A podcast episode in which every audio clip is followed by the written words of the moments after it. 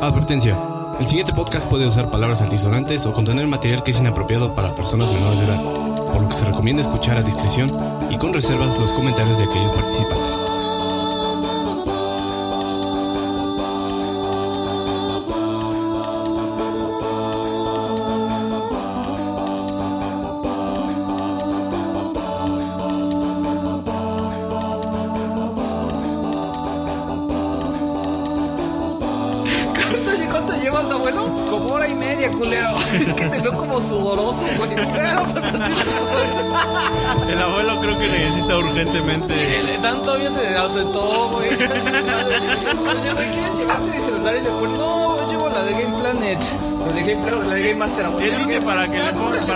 El Skype. Ya, ponle pausa y ya te regreso. No, ya lo paré, ya empezamos en la parte, la parte, Parte B. Empezamos contigo, abuelo. Gracias por tu participación. Vas a, vas a, van a empezar a revisar de mí. No, ahorita, ahorita hablamos. Vamos a hablar de Nimo. Bueno, vamos a hablar de, de, de lo que está jugando Remy. Ah, Remy, Aquí escucho. muy bien, bueno. Eh, esta es la parte 2 del episodio 25. Está chingón porque pues, ya tenemos audio para, para la banda, ¿no? Este, tenemos pendiente, el abuelo quiere re- este rantear Game Master. Eh, ¿Qué es eso? Ya sabes, ya sabes que el abuelo siempre sale con esas cosas. Se la acaba de comprar hoy, le dije, no te la compres, güey. No, es que la necesito para el baño, no sé qué. Pues ya, no está. Eh, por ahí, todavía tenemos tus revisiones pendientes, pero tú querías... em, tenemos dos cosas pendientes todavía. No, no dijiste que estás jugando, Remy, y se me era como interesante porque no, has, no ha habido como recomendación móvil y tarea chingón. Sí dijo, güey, dijo que de, de, este que Dead Space 3, güey. Sí, sí, sí, pero no, no, no le dimos su tiempo a Remy, o sea, se- lo, lo cortamos bien. Este, y, y por ahí como que no hubo recomendación móvil y pues también como que era algo que a lo mejor conciso, pero como que hace falta, ¿no? Ahí la recomendación móvil es eh, Ridiculous Fishing de Blambeer. No sé si la otra vez hablamos de ese, no, no, no, de hecho eh, salió en, en el intermedio de, los programas. Este es de Ridiculous Fishing. Eh, es un juego hecho por Blambeer, mejor conocidos por el juego de Super Crate Box. Y en este juego tú eres un pescador y lo que haces es que literal, o sea, tiras el anzuelo y ahí es la primera parte del juego en la que tienes que ir descendiendo el anzuelo, evitando toda la, la- bueno, evitando la mayor cantidad de peces, porque en cuanto tocas uno, eh, empiezas la segunda, digamos, eh, mecánica del juego, que es ir subiendo y capturando todos los peces que, que Oye, no, puedas. no mames, hay una, hay exactamente una funcionalidad exactamente igual en un, en el Zelda de, ¿cómo se llama? Ángelos, ¿cómo se llama el primer Phantom Hourglass? Ajá. donde también vas como es, es en el Phantom Hourglass, sí, ¿verdad? Que, que vas pescando y exactamente lo mismo. Tienes que bajar al, al, al fondo marino con la este con, con una como como grúa, no es la grúa, pero es como con una pala eh, marina y este, Ajá. Llegas al fondo, agarras el, ¿te acuerdas que agarras el, el cofre y, y, y vas subiendo? Se me hace que es lo mismo, ¿no? Ah, ya, ya, ya, sí, sí, ya, ya recordé cuál dices. Pero si es en el Hourglass. ¿No es en el Phantom Hourglass? Ay, no me acuerdo si es en el Hourglass, güey, la No es verdad. en Wind Waker, Pero... es en, en el Phantom No. Hourglass. Sí, porque no puede ser en Spirit Tracks. Sí, sí tienes razón. Es Phantom Hourglass. Este, Sí. es- ¿tú, tú, tú ubicas esta parte, Remy? No, pero confío que entonces en el Phantom Hourglass o La, la idea con el Phantom Hourglass sí es porque es el, el- que es de la, de- del agua, ¿no? O sea, es el que, el que vas con el, con el barco. La idea es precisamente esa. O sea, tú, tú, hay algunas partes en el mapa donde encuentras algún tipo de tesoro. Lo que tú haces es, eh, con el stylus, lo único, deslizas hacia la izquierda, hacia la derecha, y en dado caso que quieras como ir un poquito más rápido, lo puedes hacer. El chiste también es, pues evidentemente, esquivar lo que va bajando. Eh, ahí te ayudas del stylus más que nada. Y sobre todo, mm, en- encuentras lo que es, o sea, llegas al fondo, agarras el cofre, mientras vas subiendo también hay como un poquito de corrientes marinas que te ventan a la izquierda, a la derecha, por ahí creo que hay unos peces o calamares, no me acuerdo qué son, que, que, que, que evitan, este, pues que lo obtengas, ¿no? Entonces, no sé exactamente, este juego se juega con, con el dedo nada más o es como no con el acelerómetro. con el acelerómetro. Y el chiste es que ya una vez cuando capturas todos los peces, salen este volando y tienes que dispararles. Ok. Entonces, Ok. así di- directo, así salen volando por los cielos, entonces les disparas y así es como, digamos, como que capturas los peces, te dan dinero y es un poco de, de grinding, de estar este, capturando más peces, este, mejorando en, en- en tu habilidad de esquivar los peces, capturar más, para sacar nuevos niveles y al final tiene ahí una historia, el, el juego, o sea, se, se desarrolla una pequeña trama y es como tiene un final y después ya es como mundo abierto en el que puedes simplemente mejorar tus skills. Está bueno Y- entonces, ¿no? No, lo que sucede con este juego es que gráficamente está muy, muy bueno. El gameplay es, eh, como dices, a lo mejor la idea eh, más original del mundo, pero está muy bien ejecutada. Y este estudio, o sea, los que jugaron Super Crate Box y si no, es gratuito, entonces no, no hay excusa. Eh, son muy, muy creativos y le dedicaron mucho tiempo en desarrollar este juego. Salió en, en- en la App Store de, de iTunes para dispositivos iOS. Y estos cuates, lo, lo que hay que apreciarles es que ellos dijeron, el juego cuesta dólares. Y muchos le dijeron, no, es que ahorita ya ¿Cuánto nadie cuesta? compra tres dólares. Tres, ajá. Entonces dijeron, ah, no, es que ahorita ya, este, ya nadie compra eh, los juegos en tres dólares. Y ellos dijeron, no, nosotros no vamos a, a- ahora sí que a prostituir nuestro juego, nada más porque otras personas quieren este, ponerlos en un dólar. Entonces ellos mismos están diciendo, o sea, nuestro juego vale los tres dólares, es un buen juego y, y no vamos a entrar en este juego de, de ponerlo gratuito con mi- microtransacciones o ponerlo en un dólar. Porque de Todo el repente juego te va a costar tres dólares y ya. y ya, exacto. Y luego lo que sucede es precisamente de que otros desarrolladores indie, por temor de que no se venda el juego, malbaratan, por decirlo así, en un dólar y, y pues es- está mal, es lo que dicen ellos, de que de por sí tres dólares, o sea, es muy poco para que uno esté, digamos, eh, en, en este tipo de ecosistemas que es la App Store, eh, poniendo los juegos en un dólar cuando atrás de estos juegos indie pues hubo mucho esfuerzo, ¿no? Por parte del equipo de desarrolladores. Remy, tú has jugado, eh, no recuerdo si así se llama, pero hay un título que hizo Peter Molyneux para, para iOS que se llama Curiosity. Sí, que tienes que ir este, dándole clic en un cubo enorme. Ajá, lo que pasa es que el otro día yo no lo había escuchado hasta, hasta que en un podcast que se llama Epic Battle Cry platicaban de este juego donde decían que, que, que Peter Molyneux tanto que se quejó de, de- del estado actual de los videojuegos y de la industria no sé qué y anda prostituyendo sus juegos de la misma manera. Pero se me hizo interesante lo que hizo este pedo de que e- el cubo lo van lo van, vaya, valga la palabra, pues lo van picando entre toda la comunidad, ¿no? O sea, no es tu cubo nada más, sino es el de todo mundo. Exacto. Que no sé si es cierto esto que, que comentaron, pero platicaban que según esta hora sacaron como un tipo DLC, güey, donde la gente puede pagar por hacer el cubo más grande para que se tarden más en llegar al centro.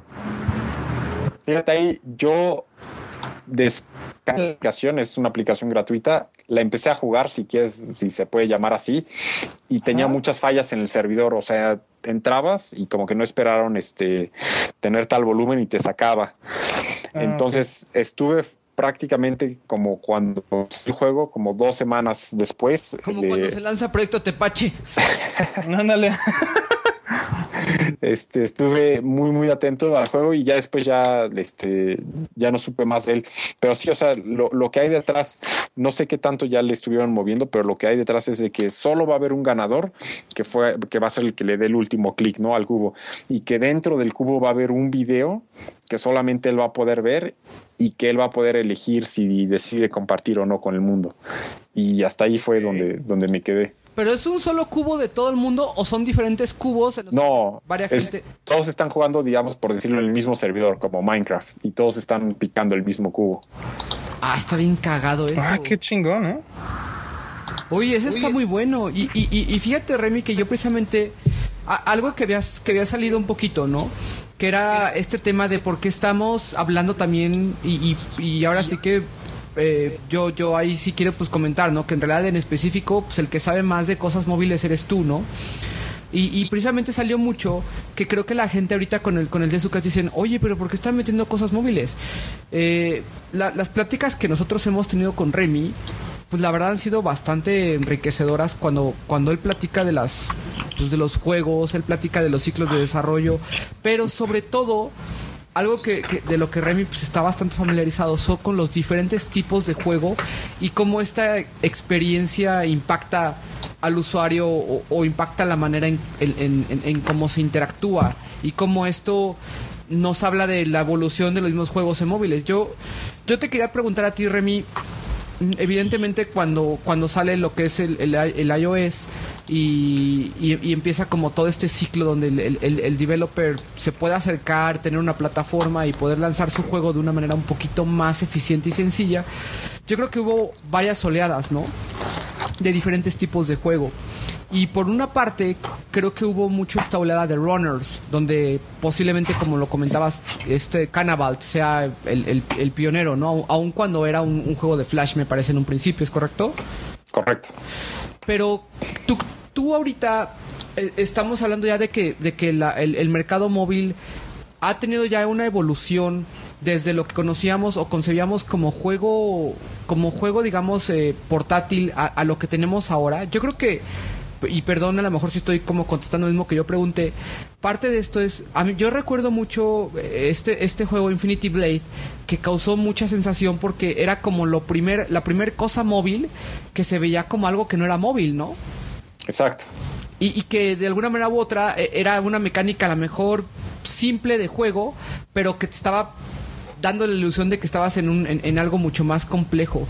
Yo, yo te quería preguntar, por ejemplo, ¿tú recuerdas como est- esta etapa de transición de, de los runners a, a la mejor a shooters como muy tradicionales, ¿no? Que, que a lo mejor en arcadias lo vivimos con, con cosas, pues por ejemplo, como Space Invaders, como Defender a la mejor, etcétera, pero que de alguna manera u otra el, el ciclo de evolución del, del, del, del juego móvil ha habido estos estos milestones, ¿no? Eh, O estas o estas rocas que, que, llegaron y, cambiaron completamente la percepción. ¿Tú, ¿Tú tienes algún otro o algo ahí que, que, que- que nos puedas comentar? Es que fíjate, yo, o sea, no lo veo tanto como milestones, sino siempre han estado ahí en el sentido de que, por ejemplo, ya mencionas, ¿no? Infinity Blade, que fue este primer juego que, que dio un paso en, en, en aspecto gráfico y que puedes decir eh, tiene como una experiencia eh, cercana a, a un juego de, de consola. Pues el mismo juego está hecho con el Unreal Engine. Bueno, Sí, sí, sí, aquí estamos. Ah, sí, se cortó. Después eh, hay como toda la oleada de, de juegos de microtransacciones, que son estas compañías, o sea, desde pequeñas, medianas o grandes, que, que dijeron, ah, pues mira, tenemos este modelo de negocio, que es, eh, eh, publicas un juego gratis, eh, hay un grupo de personas que lo va a descargar y de ese grupo de personas vamos a convertir a un porcentaje y así hacer dinero. Y ahí lo que van, pues, es la base, ¿no? O sea, que la mayor cantidad de personas lo descargan. Entonces, son, es como si quieres ponerlo así, otro milestone. Después está otro milestone, que son los juegos que, que dices, puedo transmitir una experiencia no de juego de consola, sino una experiencia más bien, eh, entre comillas, artística, este, que sería ahí lo de Sword and Sorcery.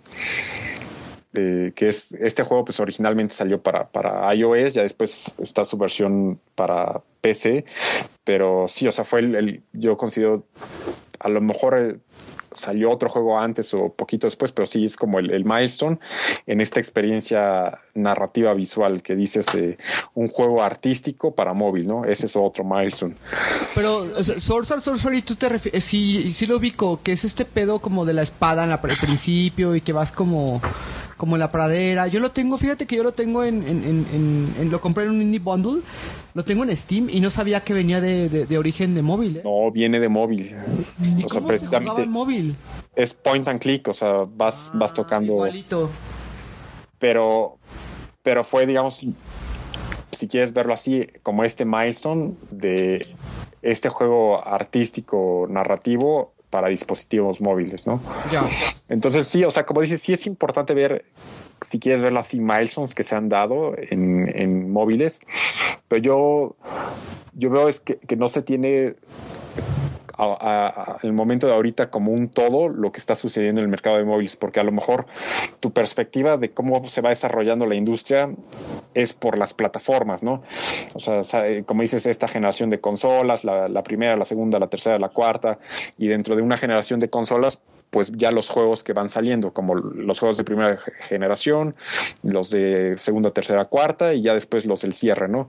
Pero ¿qué sucede con las plataformas móviles? O sea, como dices, o sea, están los juegos para este en la App Store, en Google Play y no hay nada como como que te agarres así, no puedes decir, ah, pues cuando estaba en tal actualización de iOS o, o cuando hubo este cambio, o sea, no, no hay nada que te permita tener como un parámetro, porque es una plataforma y simplemente tienes los, las descargas de juegos. Entonces es más difícil como poder eh, tener o, pintar un, en un planograma como estos milestones que estás diciendo. yo a, lo que ahorita veo, eh, también es mi, mi, opinión, es que todavía hay mucho espacio en, en, los juegos para móviles y sobre todo en, una combinación en la forma de distribución y en el modelo de negocio. ¿A qué voy con esto? Eh, hay igual muchos ejemplos, pero dos que tengo súper ubicados de juegos que han aprovechado esta combinación de modelo de negocio combinado con la distribución del producto. Uno es se llama Ru Ron Ru del estudio Fifth Cell. ¿Quién es Yo sé cuál es, es el del, el del canguro, ¿no? Canguro. Sí, claro, es, buenísimo. ¿Cómo funciona este modelo de, negocio y distribución? Que utilizó este estudio y este estudio pues ni más ni menos es el que hizo Scribble Notes. Entonces son unos cuates súper inteligentes. Yo, fíjate que yo Scribble Notes me encanta, ¿eh? O sea, simplemente son los que hicieron Scribble Notes. O sea, no hay por dar por hecho las cosas, pero o sea, son unos cuates que saben lo que hacen. Sacan este juego para, para este, el iOS. ¿Y qué es lo que hacen? Sacan el primer juego, bueno, el, primer eh, paquete de, niveles pero a, su precio final. Entonces el juego te cuesta un dólar. Ya sale este Ru Ron Ru y creo venían este como el, primer mundo y, y, otros dos mundos extras. Entonces tienes 30 niveles y ya te cuesta un dólar. Y los siguientes niveles los van sacando uno a la semana. Entonces, ¿qué es lo que te permite este? Primero, el modelo de negocio te permite ingresar este dinero desde el, desde el lanzamiento y no tener que esperar, no sé, a lo mejor cuatro meses más de desarrollo para poder obtener este ganancias, ¿no?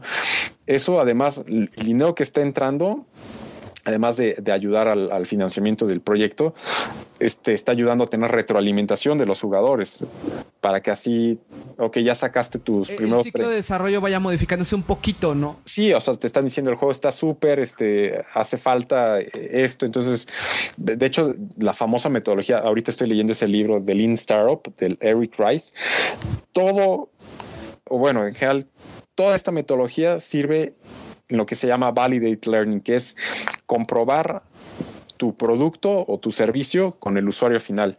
Entonces, en este modelo de negocio, no te esperas a que termines tu juego, no, sino sabes que tengo 30 niveles, ya lo saco a, que las personas lo jueguen y también empiezo a obtener ingresos.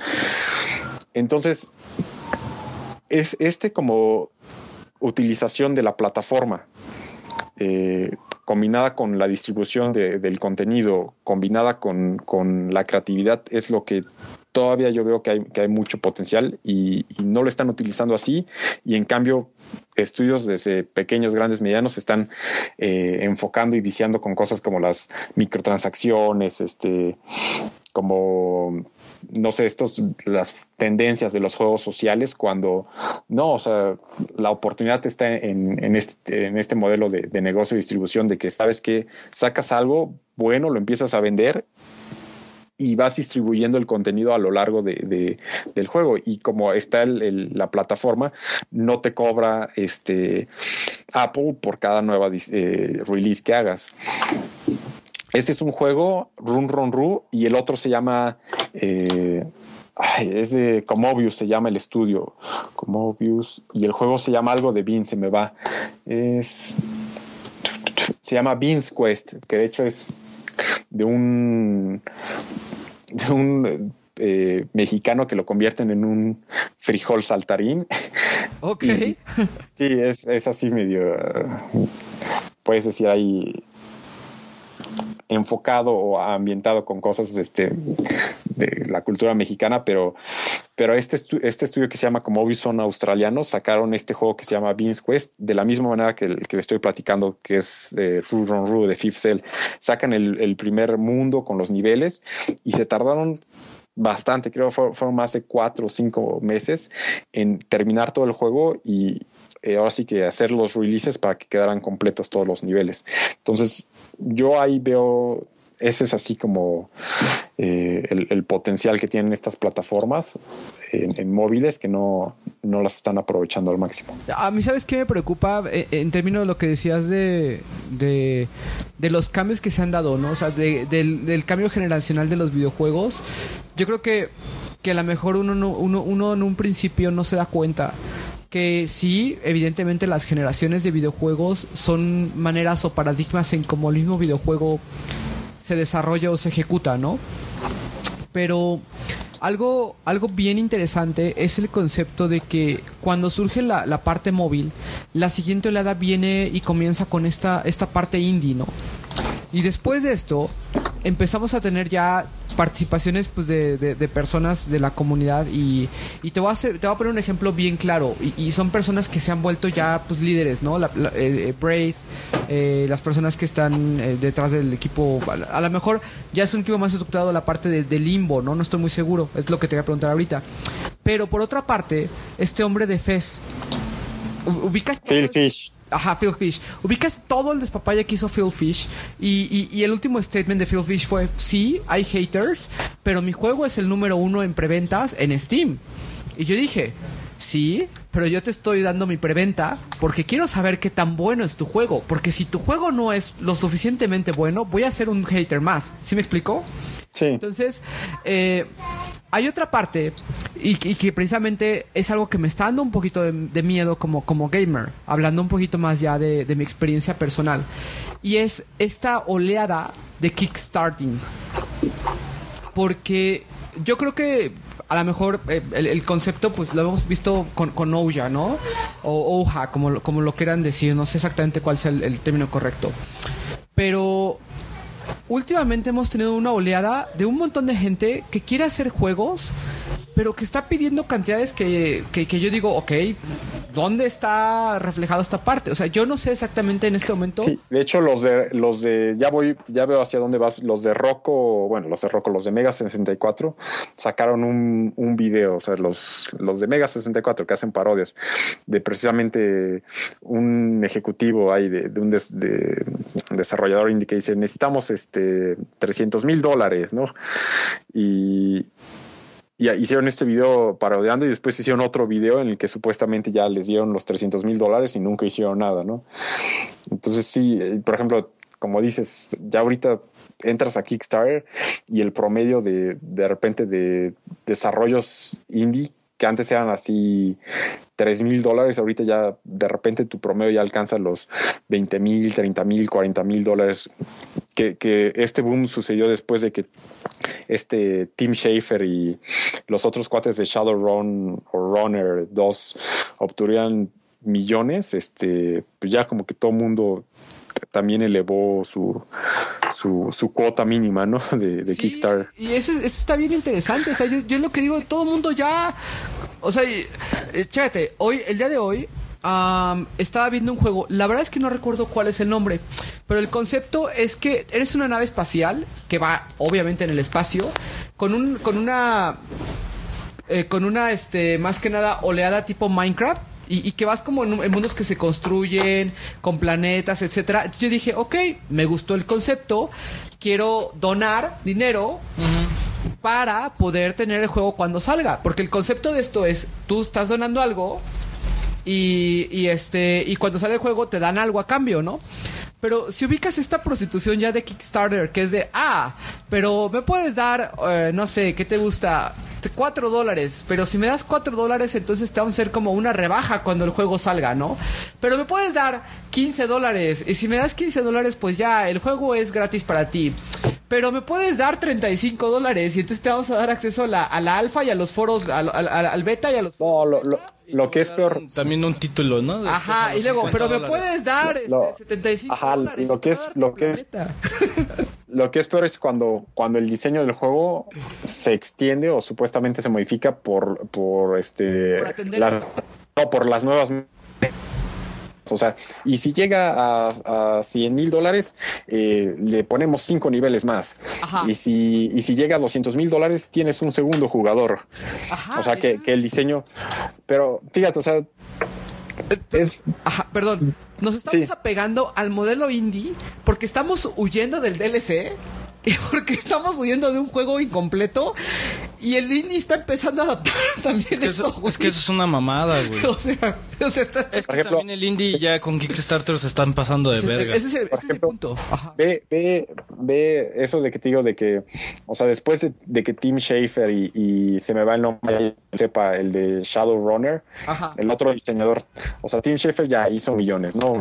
El otro cuate de Shadowrunner, Tim Schafer la hizo, él también este, sacó su, su, este, propuesta y uno más, uno de Wasteland. Sí los ubican, ¿no? Fueron esos tres, Tim Schafer, el de Shadowrunner y el de Wasteland, que fueron los, las tres colectas de Kickstarter que pedían 200 mil, 300 mil dólares y acabaron reuniendo millones, ¿no? Después de este boom, ya, o sea, sucedió esto de que todos los eh, desarrolladores indie, tu promedio de repente para unos juegos así que se ven interesantes, ya alcanzan los 20 mil, 30 mil, 40 mil dólares. Yo apenas apoyé uno que se llama Shovel Knight, que Yo sé es, cuál es. Ajá, Shovel Knight sí lo ubico. que se ve, es un, es como pixel art, este, de eh, ex eh, Way Forward, los que ya, los que van a hacer el remake de DuckTales.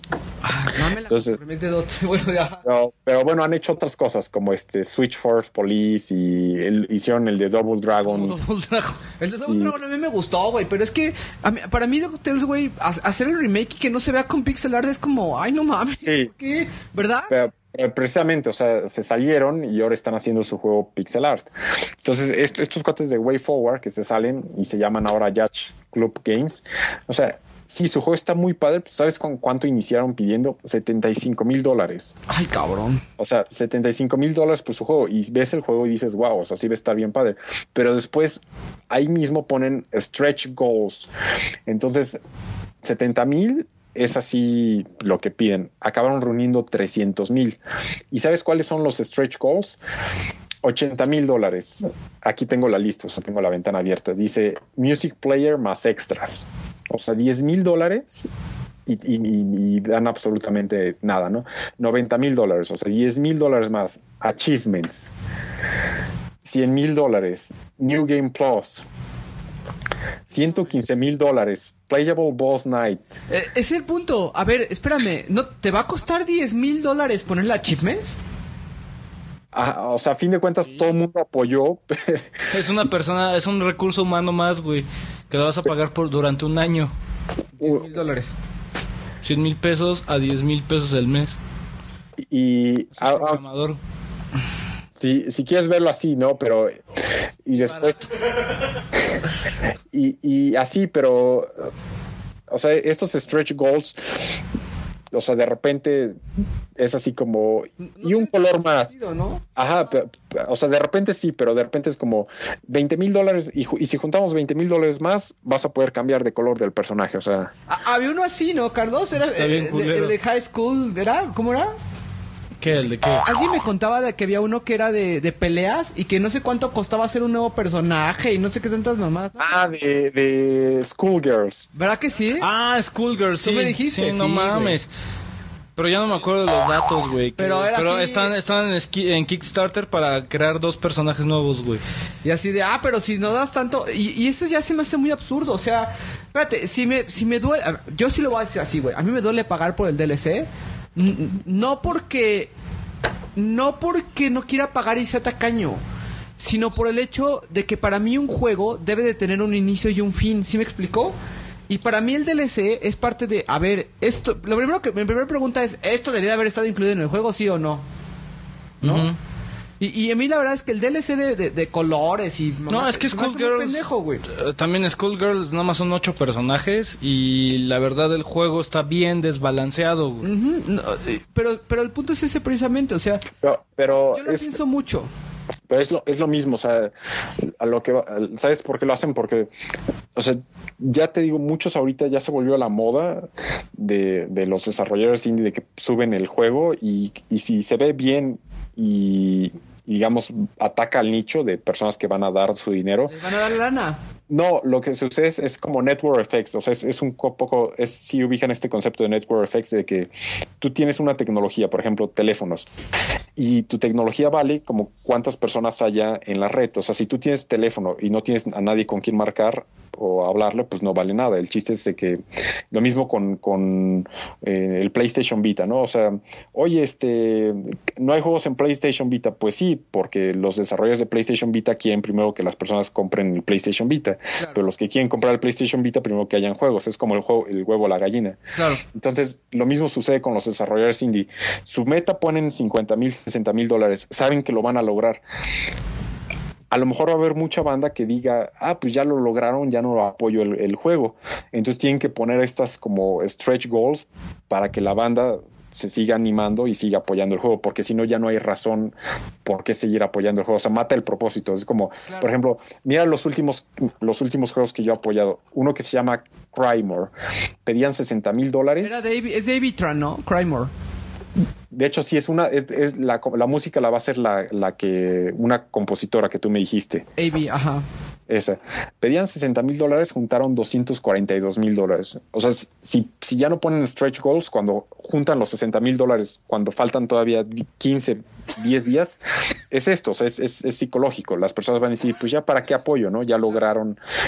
Otro, Freedom Planet es como una combinación de un Mega Man con Gunstar Heroes con Sonic. Dos mil dólares. Juntaron 25 mil dólares. Pues sí, güey, o sea... Eh, este vamos- mismo- Retronauts hizo uno y juntó un chinguísimo de dinero también. Ya, el de Zucas te va a acabar. Necesitamos apoyo, muchachos. Necesitamos dinero para hacer videos de eso. No, o sea, pero ese no es el pedo. O sea, a, a final de cuentas, güey, es que nosotros mismos como, como comunidad lo, lo estamos prostituyendo bien cabrón, güey. Y hubo, hubo un juego de.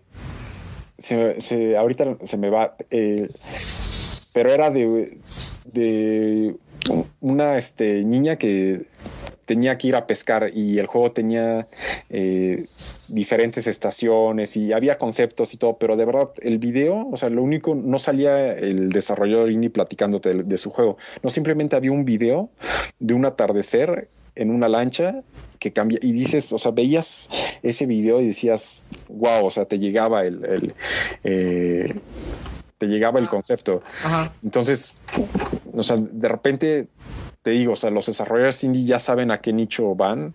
O sea, el desarrollador di- indie sabe así cuando, ay, Remy vea este video, me va a dar 10, 15 dólares, ¿no? Pero yo, yo pido cinco- 50 mil dólares, lo voy a juntar en, en dos semanas. Las siguientes personas, y eso también lo saben, que una vez que ven que ya llegaron a la, a la cuota, a lo mejor ya no van a aportar. Entonces, sí se vuelve como un poco como inverso esto del DLC, o sea, de que tengo que inventar más para que me sigan donando.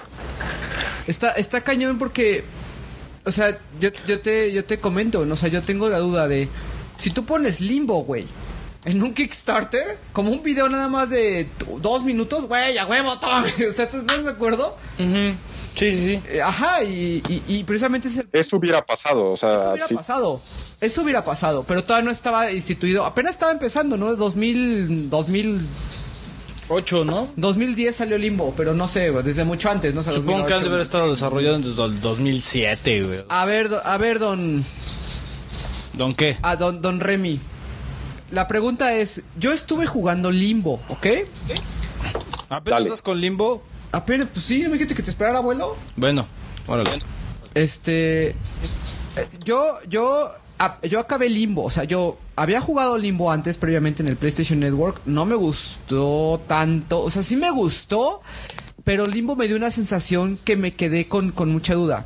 Te voy a- ahorita voy a decir cuál es. Entonces, yo ayer eh, estaba, estaba con esta onda de, de, ah, pues estoy probando el control de Xbox en la PC, pues voy a ver qué tengo. Ah, pues tenía Limbo y dije, pues voy a acabar Limbo, voy a volver a jugar Limbo a ver cómo me va. Limbo, pues yo creo que es un juego muy bonito y, y te, y te, te atrapa mucho la primera vez que lo ves, ¿no, Carlos? Pero Ajá. hay una regla en, en, en términos de la gráfica y que es que una persona deja de percibir, digamos, la gráfica, o sea, como que deja de analizar el gráfico Después de cierto tiempo. después de cierto tiempo. No sé exactamente cuánto tiempo sea, no sé si Remy sabe, ¿ok? Pero el limbo se hace muy rápido, güey. El limbo se hace muy rápido. Entonces, el limbo, yo me quedé mucho tiempo pensando, oye, güey, pero ¿qué tiene? ta-?" O sea, que este escenario, a lo mejor es un problema de percepción que tengo como jugador, ¿no? Pero a mí Limbo me dio siempre la, la, la, la espina y a mí, la verdad, acabé Limbo y dije, güey, es que no fue nada diferente de los primeros cinco minutos. O sea, me impresionó bastante porque para mí Limbo no fue una experiencia, digamos... Innovadora cada vez. Ajá, la innovación del Limbo fue así, cinco minutos con el demo tienes y con el demo ya es más que suficiente. Pero creo que Remy es mucho más trabado del Limbo que nosotros. No sé, Remy, ¿tú cómo...? Ahí, va, ahí viene Dan también a Ajá. chingar limbo. Es que, o sea, Limbo simplemente es el aspecto gráfico, o sea, veías los demos y previews de Limbo y decías, wow, qué gráficas, o sea, lo, lo que menos ahí como recalcaba era el, el- este tipo de, de juego de prueba y error, tipo Prince of Persia o, o Flashback más bien, como Flashback, este, out of, o, ¿cómo se llama? Out, of, this world. O- o sea. Limbo sí simplemente sigue esa línea de, de juego, que como es plataformas, este aventura a prueba y error, si lo quieres poner así.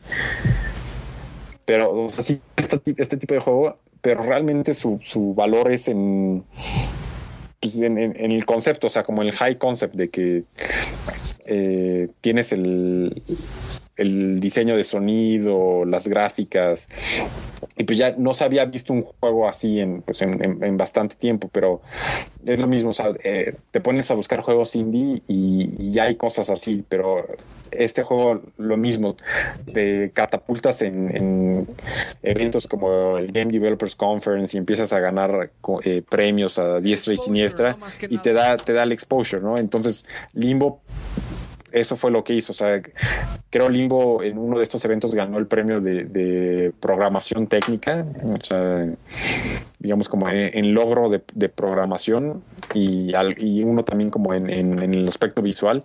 Y de ahí pues te- se catapulta a Xbox Live y después a PlayStation Network.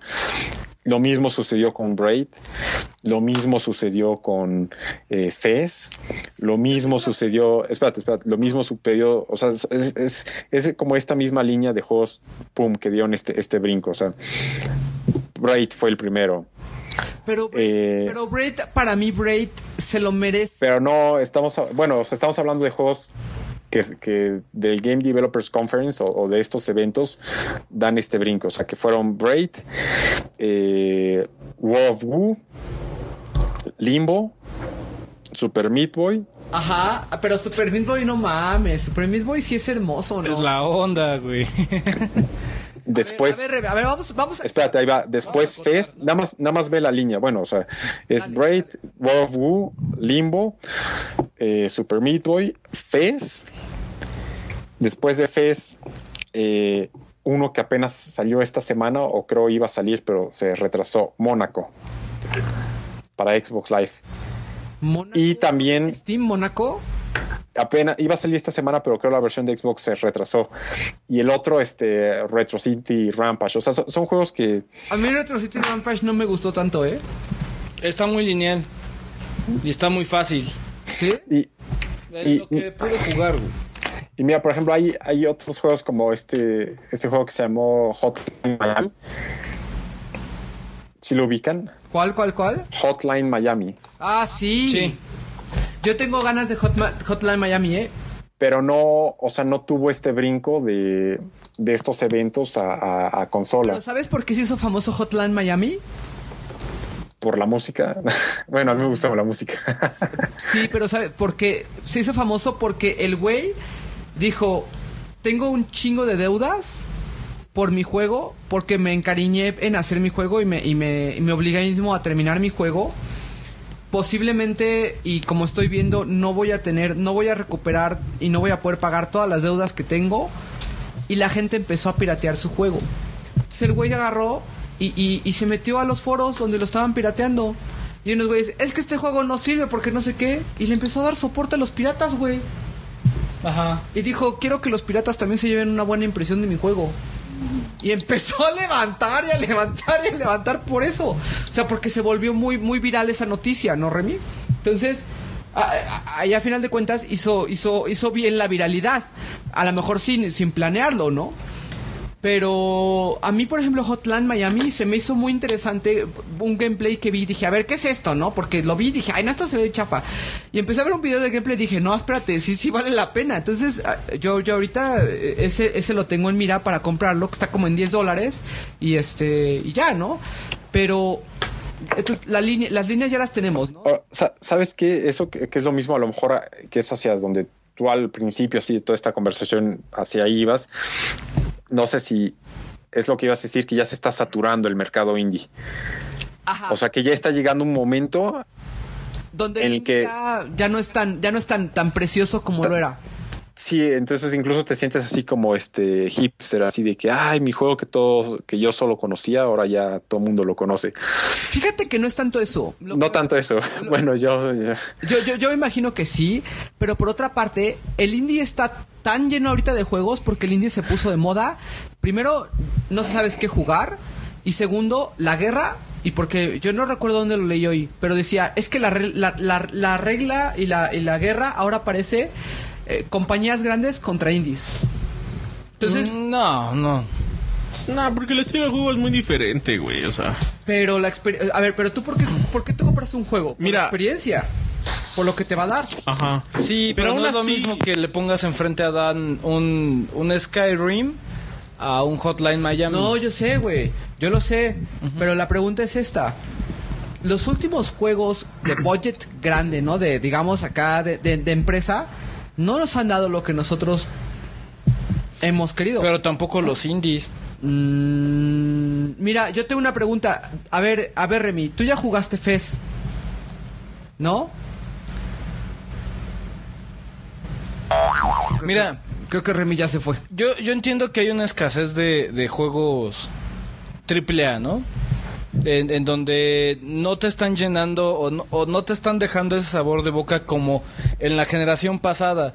Dígase un Lament of Innocence, ¿no? O llámese Super Mario Galaxy, ¿no? En, en esa cuestión de cosas. Ajá. En la generación pasada, dí- dígase Xbox, eh, PlayStation 2 y GameCube, había esa- esas oportunidades. Como Killer 7, Resident Evil, Silent Hill, vaya, por nombrar algunas. Pero la- los, los AAA no están llenando o no están llenando esas expectativas, pero ese hueco tampoco lo llenan los indies. A ver, Super Ese Meat hueco Boy, The Binding Sí of Isaac. sí son muy buenos juegos. The Binding of Isaac, güey, a mí me encanta, güey. Me- pero me, me Sí. traba The Binding of Isaac. También me encanta Y mi me duele, Castle y, ¿sabes Crashers. qué? y ese es el punto. Que yo digo, yo quiero jugar The Binding of Isaac en mi 3DS. Y, Ajá, y to- no puedo, no puedo jugar el 3DS porque Nintendo no aceptó tener el Binding of Isaac en el 3DS, güey. Entonces Pero digo, espera, ahí te va. También me gusta mucho, mucho Castle Crashers. Me gusta mucho Scott Pilgrim. Ajá. Ajá. Pero no por eso. eh, son juegos que a mí me recuerdan o me motivan. eh, y lo- te lo estoy diciendo. Castle Crashers eh, en, en específico. Castle Crashers, Super Meat Boy y Binding of Isaac. Me recuerdan algo que ya jugué. Super Meat Boy es un plataformero perrísimo. De es muere y reintenta, ¿no? Como Limbo, muere y reintenta. Mm, no, Nada pero- más que eh, Super Meat Boy inmediatamente es de agilidad No, y es que uno es arcade, güey. Super Meat Boy es muy arcade. Y, y Limbo, me gustaría decir que es sobre la experiencia, pero dudo mucho si es sobre la experiencia. Porque yo miro atrás y yo cuando estaba jugando Limbo, güey, yo podía estar pensando en la pendejada más grande, güey. Y eso no iba a cambiar mi percepción a que si estuviera completamente concentrado en Limbo. O sea. De hecho, Limbo es un juego que a mí no me atrapó en términos de decir, güey. A ninguno de nosotros nos A atrapó, ninguno ni a de nosotros Dan. nos atrapó. No. Bueno, no sé a Remy, pero creo que Remy ya se fue. Entonces, O sea, Remy, ¿a ti, nadie... ¿a ti Limbo te atrapó? ¿Y el ángel sigue aquí? No, Ángelo sí se tuvo que ir. Ya. a jugar. No, de, de unas cosas de la escuela. Pero ya sabes, para mañana, está listo. ¿Remy? Ya, aquí regresé. Ah, perdón. Oye, a ver, ¿a ti, ¿a ti Limbo te atrapó? No. Es que es, es un juego, digamos, te da una experiencia eh, agradable, pero no memorable. O sea, Pero, sí, ajá, pero agradable, o sea, yo, yo sentía que podía estar haciendo cualquier cosa, güey, y, y no iba a cambiar mi, mi, mi, mi percepción sobre el limbo. O sea, el limbo, ah, está chido, está bonito, y a la chingada, ya quiero pasarlo, acabarlo y a la goma, ¿no? O sea, y, y, y, y precisamente lo que decía Carlos, le digo, güey, a mí, por ejemplo, Binding of Isaac me trabó. Sí, pero no te no no está cubriendo el de el espacio que dejó Legend of Zelda. No, pero es que no quiere cubrir ese, no quiere cubrir ese espacio que dejó Zelda, güey. O sea, no, no quiere cubrir ese espacio. O sea, a final de cuentas, es, es algo. Güey, a ver. No cubren los espacios que tienes, güey. No cubren los huecos que tienes. es Ese que, no, es que yo no necesito que, que Binding of Isaac venga a cubrir ese, ese hueco que tengo de Zelda. Sí, no, pero te, te, te, te hacen un hueco de juegos triple A. Ah, no, sí, los juegos AAA me, me, me- me- o sea, me, a final de cuentas me dejaron un, un hueco, pero pues, a mí, por ejemplo, eh, eh, es un pedo más arcade. O sea, yo creo que el juego indie se presta más a ser más arcade que los juegos que tenemos ya de, de budget grande, güey. O sea, te voy a decir un juego, un juego que tenga más presupuesto, que no, a lo mejor no es tanto el caso, fue Double Dragon Neon. A mí me trabó Double Dragon Neon. Sí, pero no sigues jugando Double Dragon Neon después de seis meses. Mm, fíjate que yo Double Dragon Neon, güey, lo jugué hasta el cansancio, o sea, lo acabé... ¿Lo o sea, acabaste en la modalidad, la última, después, la, después de la Ah. Dragon? Llegué casi a Dragon, güey. No, ¿sabes que hay, hay, hay, hay un caso para que es así increíble que yo no, no entiendo? Castle Crashers. O sea, Castle Castle, Crashers sigue siendo. Tú entras a, a Mayor Nelson, la lista que sale este creo una vez al mes o cada 15 días o semanal.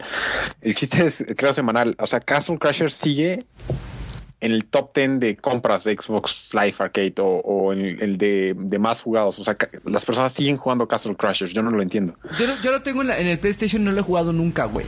No sé de qué es Castle Crashers. O sea, sí lo he visto. Es un beat'em up, pero va subiendo de nivel. Mm. Pero, pero y ahora con el nuevo, que tampoco lo he jugado, el de eh, Battle Rock Theater, que se tardaron años para sacarlo, también parece así que va a ser el juego que van a seguir jugando y jugando y jugando. Y... Está. No sé, güey. O sea, yo la neta. Es que mira, el indie es, es un nuevo gusto adquirido, güey. Pero no, no, eh, vuelvo a lo mismo. No te, no, eh, por ejemplo, mm, ¿cuál es el juego que decías de horror, Remy? ¿El, que, el de la siguiente semana? No. No, decía Pero- uno para ellos. Ah, Dark Meadow. Dark Mellow. O, ajá, sí, que, que es un poco como... Se juega como Infinity Blade. Ok. ¿Ese juego te suplanta la experiencia de un Fatal Frame o de un juego, un survival horror como... No, No, es que no las, no viene a suplantarlas. Pero tampoco Silent Hill te hace el deliver de eso, abuelo. Ah, tampoco, güey, o sea, no, no mames. O sea, en serio, güey. A ver, dime, dime con los ojos así, güey. ¿Cuál. Era Dead Space. horror últimamente? Era Dead Space. Era. Yo no he jugado el 3, pero por lo que he visto, pues, Era. Te lo O sea, la neta, no, no. Alan Wake, la neta está bueno, güey. Mira, yo le puse 14 horas a Alan Wake. Aparece Sí. aquí en Steam, güey. sí, Güey, pero también es un triple A, cabrón. O sea, también... No. No, que no está tan malo como dice el abuelo, güey. No, está malo. A mí sí me gustó, güey. Puta, no mames, abuelo. No, no está malo ese juego, güey. No. Güey, déjalo. Déjalo ir. Oh, Güey, está Remy, estoy yo y está Dan, güey. ¿Te avientas el, te avientas el torito de una vez? no, no, a ver, a ver. Yo quería rantear, pero espérate. Dime, Yo quiero ¿qué juego...? mi revista. Sí, quiero rantear a la pinche revista, güey. Tranquilo, tranquilo. Ajá. Tampoco Resident Evil llena el espacio. Nadie ya está llenando el espacio. Pero no, me- no me vengan a, a vender la idea de que me voy a quedar jugando indie. Porque si me voy a quedar jugando indie, si, si la industria AAA se va al diablo, A ver, pre- pregunta. pre- pre- pre- primera pregunta. ¿Qué tiene de malo jugar indie? No, no, no. Ahorita lo que está entregando el indie, para mí no va a suplantar a la industria pe- Segunda pregunta. Déjame, déjame, tengo un one on one con el abuelo. Ajá. Segunda pregunta. No tiene nada de malo. No, no, no, no. ¿Qué has jugado de indie? Oh, güey, Castle Crushers, Ajá. Braid, Limbo, Binding of Isaac, Super Meat Boy, un rato Journey. Pero Journey creo que no es indie, ¿verdad? Sí, sí, eh, sí es indie porque, bueno, sí, sí es indie totalmente. ¿Scott Pilgrim entra en la, en la categoría de indie? Mm, sí, porque les dieron libertades para hacer el ¿Sabes juego. Que, güey, estás jugando lo triple A indie nada más. Sí, Sí, sí, sí. Pero ah, vuelvo a lo mismo. Si tú me dices, yo nada más voy a jugar indie, no hay una experiencia indie que suplante a los grandes juegos de las generaciones pasadas. Es que tampoco hay grandes juegos de generaciones actuales que suplanten la experiencia grande de las generaciones pasadas, es el problema. pero simplemente es, Bioshock es- Infinity, Bioshock. pero es que no, no puedes compararlo la experiencia indie con la experiencia triple A. Este. Yo te voy a decir una cosa, Mm. Carlos, pero una, una cosa rápido. Dime qué juego te va a suplantar la experiencia de jugar Mario Bros 3 o contra. Pues es que tú te vas muy indie, güey. Yo, yo soy, No, yo no, soy más jugador atrás, de. atrás. Yo voy a ju- yo soy jugador de PSX y PlayStation 2. ok, ¿no? De esas agarro, juego de PSX. Ajá. El que quieras, dime un, dime un título. Ok, está por ejemplo. Omega Boost. Omega, Omega Boost. Boost. Armor Core. Yo veo más a un indie haciendo cosas tipo Omega Boost. Guild. Guild 01. Contra Guild Omega. 01? Contra Omega Boost.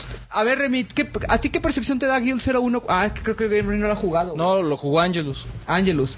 A mí se me hace, a mí, para mí Guild 01, güey, me, me, me sabe más a juego, a juego indie, güey. Pero no es indie. No, no, no es indie. Ajá. Tiene, tiene años de experiencia de, de mucha banda. Suda ahí. Goichi. Es que ahí te voy. Lo que está haciendo Suda Goichi y, el equi- y ese equipo de Guild Es indie. 01. no, son los güeyes que.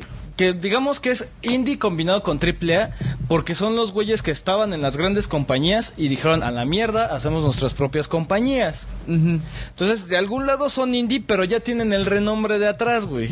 Ajá, y tienen el presupuesto para, ¿no? de, nivel, de, de los distribuidores. Entonces, esos son los, yo creo que esos son, esa es la tirada, güey. Esos cabrones que están haciendo, llámese los sobrevivientes de Clover, este, de Clover Studios, llámese Telltale Games, llámese, este, Grasshopper Manufacturer. Pero estás a punto de ver el último juego de Mikami, güey. Mikami ya había dicho que iba a ser casi su último juego. Eso también decía Hideo Kojima, güey. Pero bueno, Pero no, creo que, sea, no creo que sea el último juego de, de Shinji Mikami, güey. No lo va a hacer, güey. Porque, eh, de, de hecho, ¿cuántos años se tardó en hacer otro otro survival horror? Y no ha dejado de hacer juegos. Está Vanquish, está Shadows of the Dam. Que para mí... Shadows of the Dan. The Dan. ¿Mandé? Ah. Shadows of the Dam a mí sí me, me- a mí sí me suplanta como un juego triple A. Mucha Ah, gente no le ahí- gustó por simplón, ahí- güey. es- Ahí va nada más, nada más así para este, antes de que me vayan. No- yo no creo que es como lo mejor eso de, de estar buscando comparar las experiencias indie con, con las experiencias este AAA, incluso la experiencia AAA de hace 20 años con los juegos indie, porque simplemente son diferentes ambientes de, de producción, de desarrollo, de creatividad, de tecnología. Entonces, o sea, totalmente así, lo indie incluso indie AAA con indie de garage, separarlo totalmente con, con, con lo que es industria.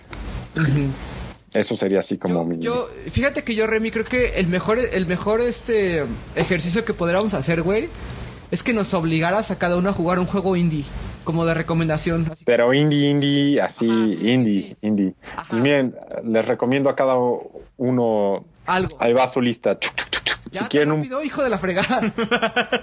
Mira, primero, These Robotic Hearts of Mine, ¿Para quién? ¿Para quién? para Carlos. ¡A huevo!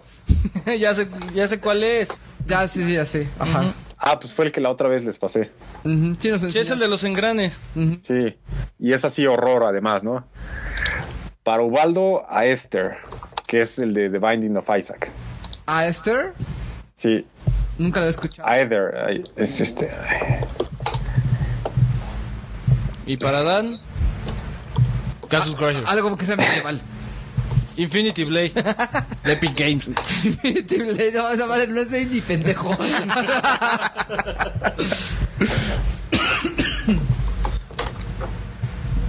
Ahí voy, ahí voy. Resident Evil. Tan, tan, tan, tan. Para Dan, ¿qué, qué le gusta algo medieval? Este. Un shmoop. Un shmoop. Yo he jugado muy A mí buenos me- shmoop de la comunidad, güey. A mí me gustó. ¿sabes cuál? ¿Ya- ya- ¿Te acuerdas de este de este concurso que hizo Square Enix en Latinoamérica? Ajá. El de los fantasmas. Y el que también sacó un shoot 'em up. Este. Híjole, güey. Es que no me acuerdo cómo se llaman. Ah, está, está bien chingón. Va, va a jugar esta cosa. Ah, ya tengo el juego de Dan. A, ver. Se llama Don't Look Back de Terry Canavan. Don't look back. Ya les está ahí, ya les pegué los links. Listo, listo. To- to- todos son de revisiones de Remy. De Remy a huevo. No, el de Don't Look Back nunca lo revisé, pero, pero está. Nunca, no, no tuve oportunidad. Y es de, y es de, y es en browser, güey. Todo es en browser. O sea, está, está, está, está chancho el pedo con Remy. Ah, Vamos a ver, vamos a ver, abuelo. Vamos Sí, a sí, ver sí. Qué, qué, qué te da. Sí, sí, sí. Vamos a ver si, si te digo. Es, es lo que. A mí sí me gustan los juegos así. Pero no has jugado mucho. Es que en realidad el único que ha jugado ese tipo de cosas es Remy, güey. hay, hay que ser bien honestones en eso. Ujú. Solo con el Remy. Pues bueno, Remy, muchas gracias. Pues Bioshock Infinite queda para la siguiente. No, espérate, deja que lo juguemos. No, Sí, sí. que le dé Remy. Yo, ya, ya viste que no aplica el spoilerazo, güey. Ay, pero es que No, es, bueno, yo, no- sí, yo, yo en serio que he esquivado, he esquivado las güey. revisiones bien cabrón, güey. He esquivado las revisiones bien cabrón. Yo también las he esquivado, pero si de alguien voy a tomar. Es que, güey, yo te voy a decir una cosa. Si de alguien voy a tomar comentarios de Bioshock Infinite, güey, va a ser de Remy. O del calzón de mi Kirby. Este, güey, el calzado de tu Kirby ya está sucio, abuelo. ¿Qué le hiciste? Él es el Kirby el que está sucio. Ah, bueno. Pues, don Remy. Y sin spoilers, además. Ah, dice Remy, nada más porque tengo un compromiso, si no, si me quedaba. vale, pues. Ay, que descansen todos. Va, va. Gracias. Bye.